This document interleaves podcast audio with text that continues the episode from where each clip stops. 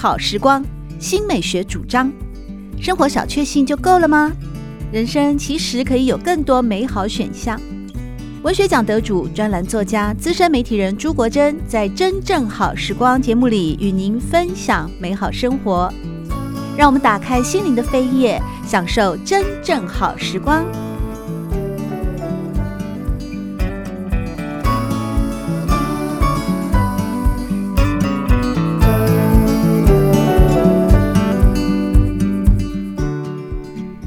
友们好，欢迎来到真正好时光的节目里，我是朱国珍。在今天呢，我们邀请到的是第五十五届的国军文艺金像奖文字类短片剧本金像奖，也就是首奖第一名的得主周怡庆上校，和大家分享的就是由他所原创的剧本。怡庆你好。嗨，朱老师，各位听众朋友，大家好。啊、叫我老师，这一下就把我给叫老了。那你是准备在老宅之后要写一个老朱吗？之类的，感觉有这样的一个呃隐喻存在在里面啊。呃，首先当然恭喜怡庆哦，在这一次呢竞争非常激烈的国军文艺金像奖当中拔得头筹。在第五十五届的国军文艺金像奖哦，哦，收件有一千多件呢，一千多件，那表示竞争非常激烈，而最后的总得奖数只有一百四十件，那真的是非常非常的难能可贵。尤其你是在文字类短片剧本创作出非常感动人心的作品《老宅》，那首先我当然就会很好奇啦，我们都会以为啊，至少对我而言，虽然我过去也是。长期的跟国防部配合啊，主持过将近三十年的举光园地啊，嗯、但是我们大部分报道的都是说，嗯、呃，好像军中的弟兄姐妹们啊，在战备准备啊，在呃部队演练啊，在实际的一些体力上啊，或者是策略上，就是各方面跟军事有关的啊一些工作的内容性质。哎，这个国军文艺金像奖好像提供了一个文学之窗，哎，那它其实历史非常的悠久。对，呃，我身边有好多朋友啊，在当兵的时候啊，或者在服役的期间，也都得过文艺金像奖。嗯、那我就会很好奇啊，是什么样的一种啊兴趣或者是理念，会支持着你哦、啊，还会有这种创作的一种热忱存在呢？哦，其实这个文艺金像奖在我们小时候啊，我们就是未官在在小官的时候，其实这是出公差的。哦哦，出出公 差也是有点像出公差的情景，就是哎，今年又要办文艺金像奖啊，那我们各单位来，你去交一幅图画，你去交一幅漫画，你去写一篇文章，什么什么，大家要去凑一凑，要不然好像没有参与，好像不太好意思这样子。嗯，有点像出公差。那真的也是到了，就是隔了几年以后，长大一点以后，才发现这个东西其实很有意义。文艺金像奖，它的去年啦、啊、是第五十五届，它并不是从五十五年前开始办，因为它中间都有有停了几年。嗯，它是一个台湾文学界一个非常重要的一个奖项，非常重要。我从小就听过了，因为因为它其实是一个跨领域的，它它它包含绘画、包含书法、包含文学、包含音乐。嗯，所以说它是一个台湾一个艺坛上面一个很重要的一一一个奖项。为什么呢？因为其实早年民国三十八年波前来台湾的时候。在大陆上，各省各式各样、各各种人都在一船一船的运来台湾了。嗯，那到了台湾以后，生活是问题，因为根本没东西吃啊。他能到哪里呢？他说只能跟着部队。譬如说孙越，他跟着台来台湾的时候，他根本不是军人啊。嗯，他跟着船来台湾，他他要怎么活？他只能跟着部队，所以他加入了义工队。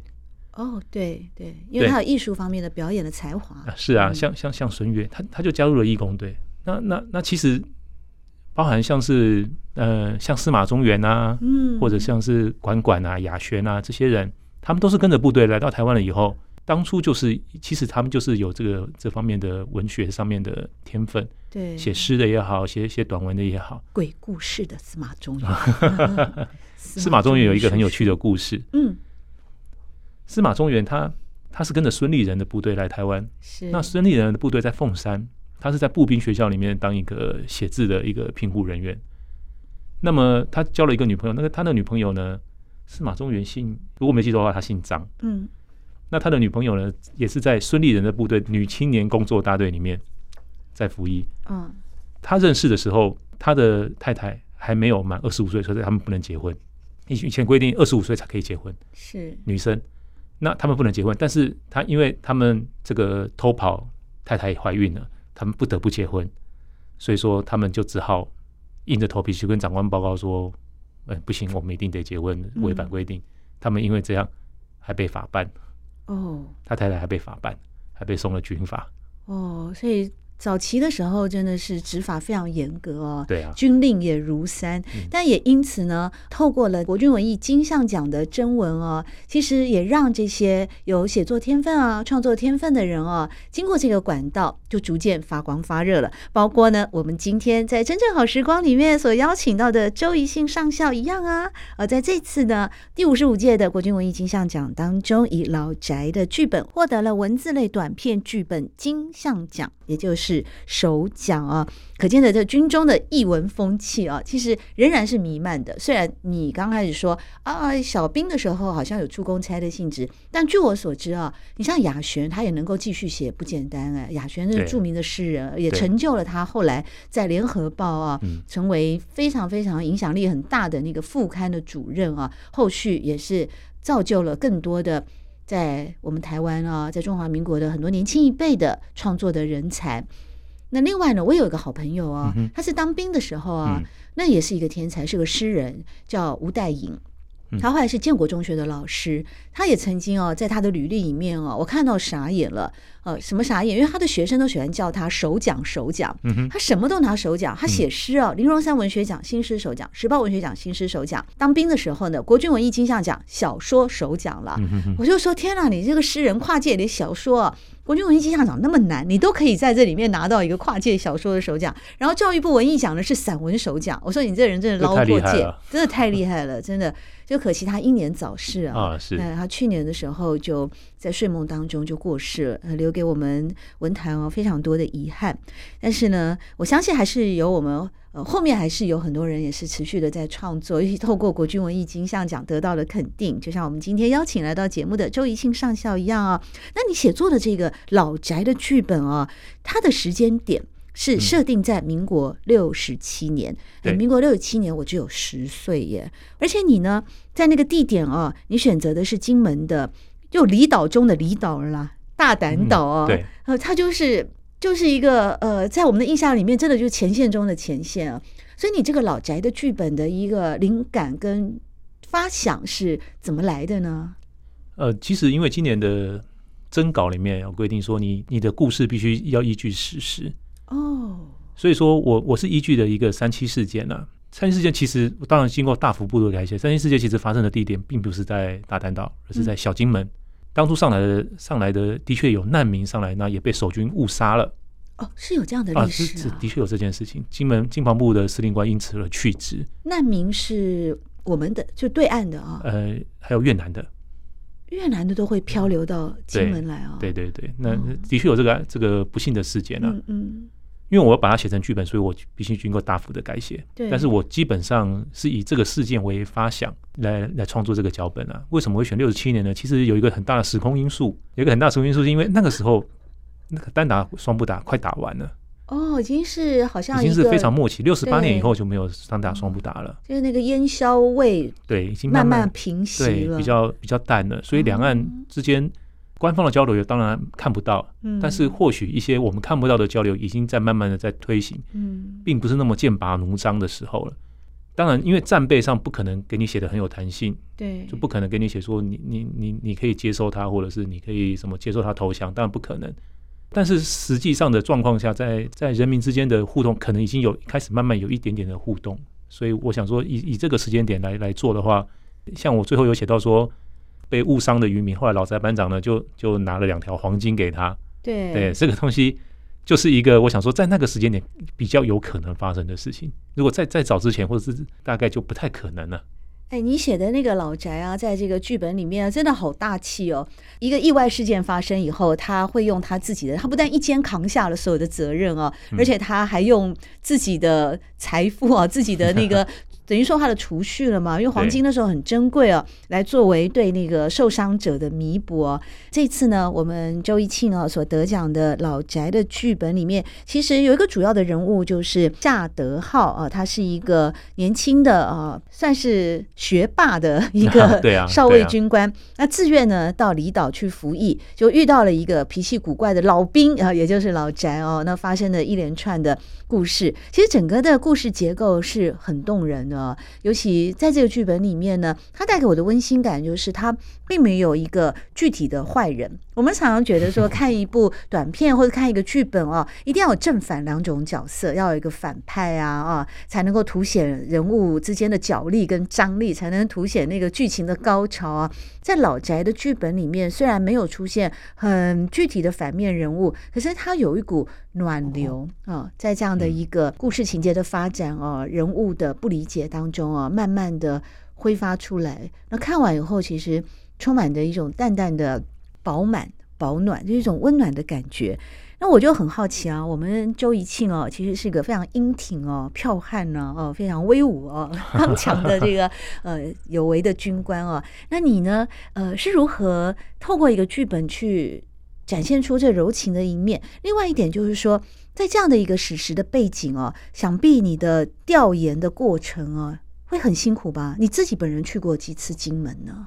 我金门去了好几次了。但是大胆岛跟大二岛我各去了一次，就去了一次，一次啊。对，哦，其实我去的那边非常的，我觉得很感动。嗯，因为在那个地方非常的偏远，你你从小金门搭船过去都还要可能五十分钟的航程。对，而且还受天后的影响，哎。啊，对，呃，所以说，但是我到了那边之后，我发现其实，在那边的军人，他一样该操课的操课，他一样一本初中的，他并没有因为他我很远，天高皇帝远。你管不到我，而就松懈了。这群人还是一样尽着他的本分。嗯，上岛的时候我，我这是让我觉得非常感动的地方了。像朱老师，你刚才说的没有错，我这个剧本里面没有坏人，呃，没有坏人。我这个脚本写完之后，我有拿给一些我的朋友啊看，我跟他看，请他们给我一点指导，说你不可以跟我讲说你写的很好哦，你一定要给我批评。一定要说实话就对了。对 对说实话可能有点伤人。哦，不行，你一定要给我挤一个批评，你要跟我讲一个缺点出来，我才能改进。要给一些具体的建议，就是。对，那其实我觉得他们他们给我的回馈里面，我听到我最我觉得我最感动的是，他们会他们会说：“哎，周一庆，你这个剧本啊，有人的味道。”对啊，很温暖啊。对我我就觉得说，这是这个并不远呐，这这件事情六十七年其实并不远。对，它其实是一个，就是真的是在那个时候的确会发生在部队里面的，包含对话也好，包含事件也好。对，我我觉得看电影剧本是电影的基础嘛，每个人喜欢看的电影不一样。对啊，有的人爱情的、科幻的，或者是卡通什么，这个它都是一种电影。我喜欢的电影哦，要要包含几个部分，第一个就是要历史，或者是你把它解读为时代感。我觉得我这个本里面。就有这几个元素，第一个有历史的时代感，第二个有人物，每个人是独立的个体，每个人有每个人的个性，每个人的机遇、学识不一样，对，所以每个人的人物的特色都不一样。第三个呢，就是要有机缘，因为当兵他们在一起，因为他去了大嶝岛，所以认识了老宅，对，因为他们去大嶝岛，所以认识了一群台籍从援兵。当这个这几个条件有了，有时代感，有人物的个性，然后有了机缘。激荡出来的故事，我会觉得说，哇，这个才是我会觉得有趣了。对，不仅仅是有趣，我刚刚讲到的温暖，其实也就是在于这个部分。虽然没有绝对的坏人哦，但是这些人物都是有个性的。对啊，包括男主角大德浩啊，他就是一个自视甚高的人嘛。他以为他是念书的时候是学霸，是高学历，所以他到了大胆岛啊。后来也是因为他的一意孤行啊，才造成了憾事。那你在剧本里面处理这个老宅的时候啊，有几个部分啊，非常不动声色的，就把老宅的这个老兵的一种孤独感啊，嗯，还有我们对老兵，一般人会跟老兵有一些比较直接的联想，那就是呃。喝上一瓶好酒了，所以第一次 他们到老宅的碉堡的时候，你的场景就设定是碉堡外有空酒瓶 啊，这个画面就马上什么话都不要解释，什么文字都不用说，你就知道这个老宅的一种嗯，他的处境，他的现况。所以我说这些部分是很细腻的。你是在你过去的生命经验有过接触像老宅这样的老兵吗？还是你有特别的去探访，或者是说去采访、去搜寻这些相关的一些故事？哦，这个这个有两个部分的哈。第一个就是说，其实我我会把镜头语言这个东西写进来，嗯，是因为我有在国防部做过取光园地，所以我知道说，其实并不是什么事情你都必须要把这些字写出来，你可以用镜头带过，对，你就可以交代清楚这个人的身世是什么。是像一开始那个那个连长在翻夏德浩的资料，学历上写的台大历史系，我不用交代。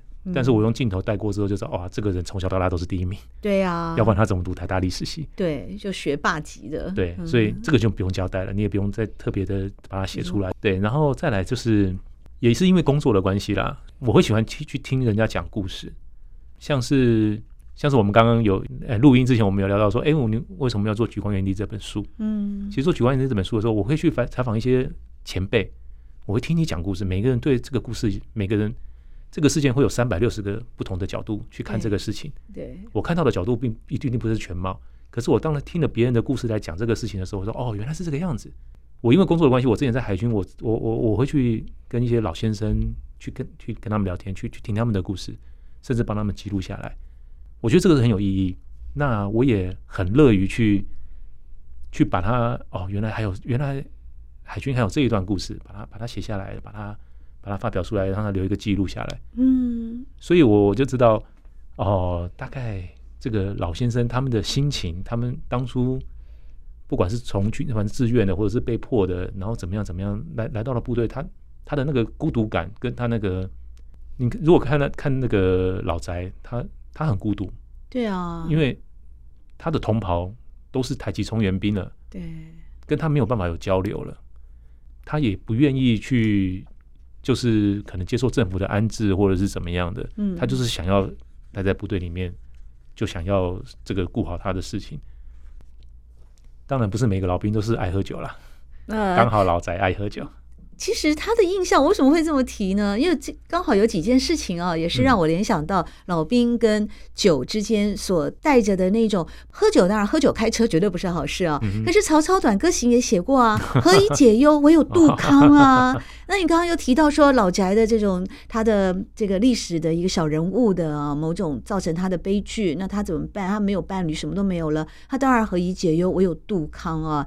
那为什么我会刚好提到这个联想？是因为前一阵子我访问一个美食家哦，呃，年轻一辈的写作者，很年轻哦，但是那老灵魂的一位年轻人。他说一个人在家的时候，他其实吃的很简单，但是他要讲究那个食材的精致，他就配上了一瓶酒，然后一碟小菜哦，然后就吃一顿什么好吃的水饺或者是炸酱面。他说这个呢就叫老兵餐，他自己形容的。那另外一个故事呢，名作家、小说家张大春，他以前也讲过，因为他太太那个时候在中国时报上班，就在万华啊西门町那一一带。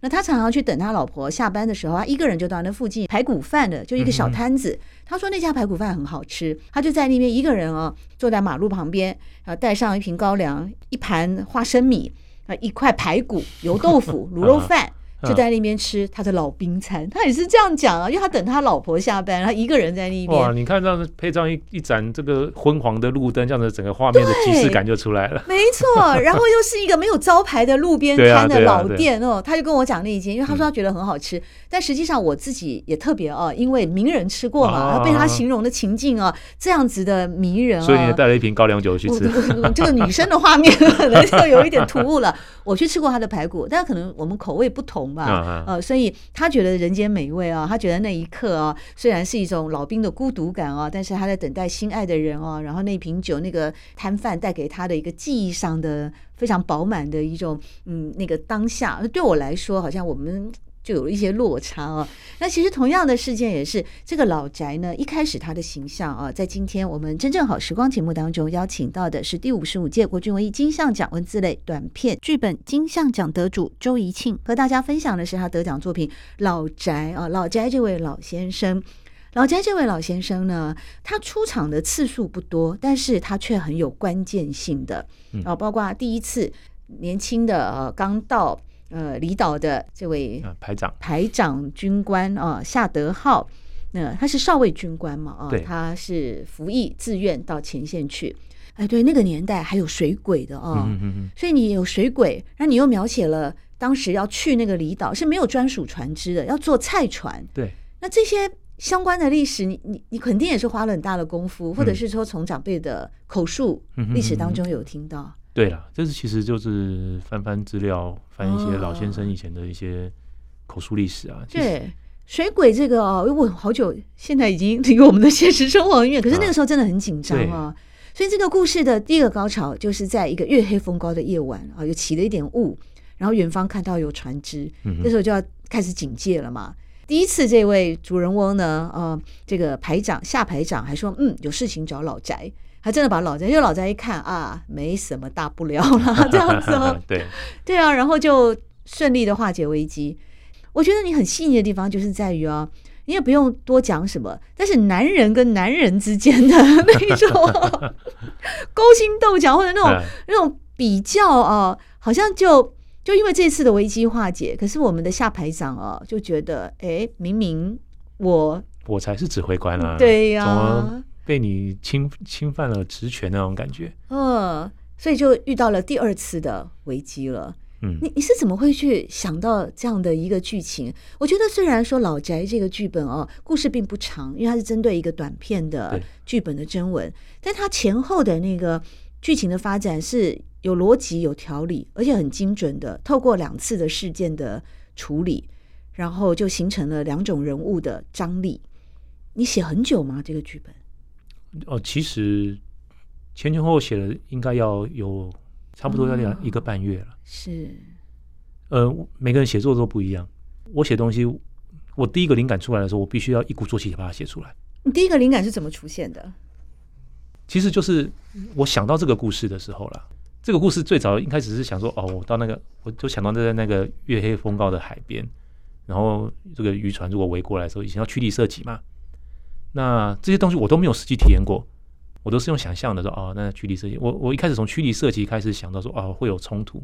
第一个脚本写写完的时候，呃，我我用了两天的时间，我大概就把第一个脚本初稿写完了。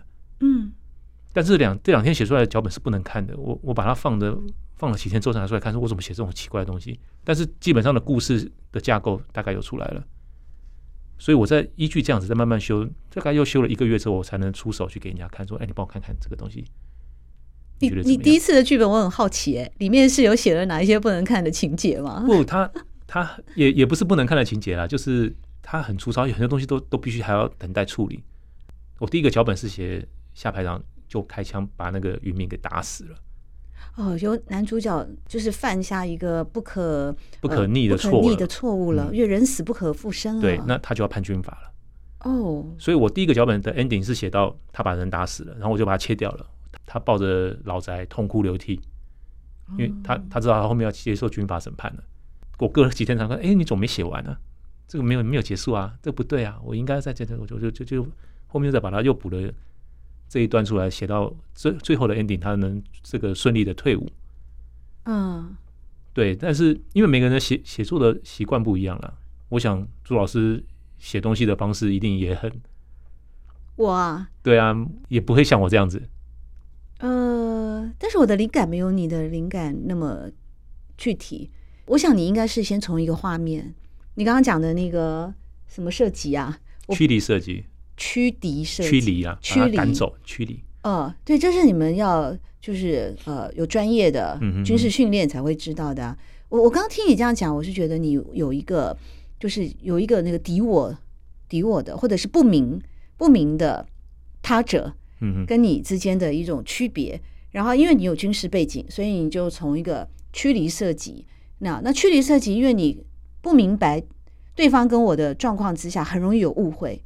从你的灵感，就从你的一个军事背景来说，你的画面就这样出生，你的故事可能就催生，你的人物可能就催生。那对我一个老百姓来讲啊，其实我们的解读就是，常常很多的故事的发展啊，往往都是由于误会跟不理解。嗯。误会跟不理解，那误会不理解，它会造成高潮，它会造成人物的个性的鲜明。嗯哼哼。可是好的作品是要透过，即使误会跟不理解造成了纷争，造成仇恨，造成了误会，但最后要把这些处理好，你要去理解它的时候，才能达成和解。那一个剧本，它就整个的质感就往上提升了，嗯、它的高度、广度跟厚度就有了，深度就有了。嗯、就是这个质地，我就是在老宅里面看到，所以我不知道。我刚刚听你讲，我才发现，原来你一开始是要设计一个啊，好悲惨的、好悲惨的，这个这个结局太剧烈了一点啊。因为实际上三七事件的时候，难民是被射杀的。嗯，就真实的史实是这样，真实的史实是被射杀的。嗯，所以也的确相关的人就被法办了。哦，但是在那个年代啦，在那个年代，那时候都还在戒严，不是吗？对，是动员戡乱那个条令，好像一直到我念大学二年级的时候才解除的。金门、金马外岛更晚解除，战地政务时期他们又更晚了。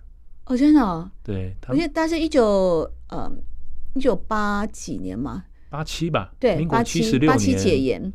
民国七十六年的时候解解严，对，但是金门大二的时候，嗯，外岛的还没有那么，他们还又持续了一段时间的战地政务。哦，所以你后来是怎么样？佛心 佛心出现了，不不让他们造成那么大的。这要感谢我这个太座，帮我没有没有没有帮我审稿的这些我的亲朋好友们。哦，不行啊，周迅，你写这个这样子没有没有结局啊，这个就算你要把它关进军事监狱，你也要把它写完啊。就变成法庭戏了，或者怎么样的？对对对，有一点啦。所以我就就哦，那我就有一个转弯，他他就没有把他打死，而是把他打伤了，也会出现后面老宅义气相挺，拿了两根黄金。可是黄金会不会太太阿萨里了一点啊？因为其实你你如果你深究的话，你会发现老宅拿的黄金没有用。哦，它有背后有有更深的一个当时的时空背景跟意义的。你你看。刚刚讲七十六年宣布解严，七十七年以后才开放探亲。嗯，我有有里面有藏了一个一个梗，就是其实老宅的碉堡里面，它里面出现的唯一一个女性，对，是老宅的妈妈，她的照片。对，嗯，那她她跟她妈妈的连接就只有那一张照片了。那她想不想回去？她一定想回去。嗯，那个老兵的心情啊，对啊，对不对？但是他在那个时间点，他是看不到，他绝对不会知道十年以后开放了。对。他不会知道，他他只知道说，他的心情一定是哇，我十几岁出离开了门，我就回不去了。对啊，对啊，对，所以以他那个心境，他会觉得说啊，这个年轻人，这个排长并不是有心犯的错，嗯，那他有大好的前途，那我我成就他，对我而言并没有损失啊。反正我说实在的，我存了个黄金存在那里也没有意义啊。哦，所以有点。牺牲小我，完成大我的这种的，你你其实我常常在社会新闻有看到，像是老呃老农民，他可能这一辈子他都只吃馒头跟咸菜，对，但是他死之死之前捐了一台救护车，对对。对啊，很多，就是他他这辈子他没有求什么东西，他什么都不想要了，哦，对，他每天都吃馒头跟咸菜，他就可以活了，嗯，但是他他就是存了这个一百两百五十二十的。那等到他，哎、欸，他要时间，他就做了一件这样的事情，哎、欸，这个是其实是我我们看到很多这样的，非常多，这真正的实践了大爱的精神了。是，是，所以我，我、想，我想老宅他，我会把它设计在，他也有这种这样的情怀在里面了。他就觉得说，我我老宅就这个样子了，但是年轻人你还有大好的前途，对，那我就来帮助你。对。在今天真正好时光的节目里，我们邀请到的是第五十五届国军文艺金像奖文字类短片剧本金像奖得主周怡庆上校，和我们分享的是他的得奖作品，非常感动人心的剧本《老宅》。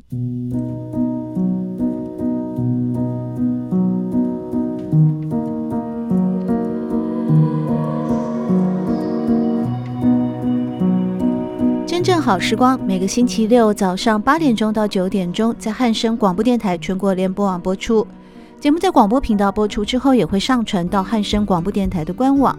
在官网当中，您可以在经典回放的单元里搜寻“真正好时光”，随时收听到国珍为各位制作的精彩内容。喜欢朱国珍制作主持的《真正好时光》，欢迎您订阅、分享或留言。随时保持互动，一起共享美好生活。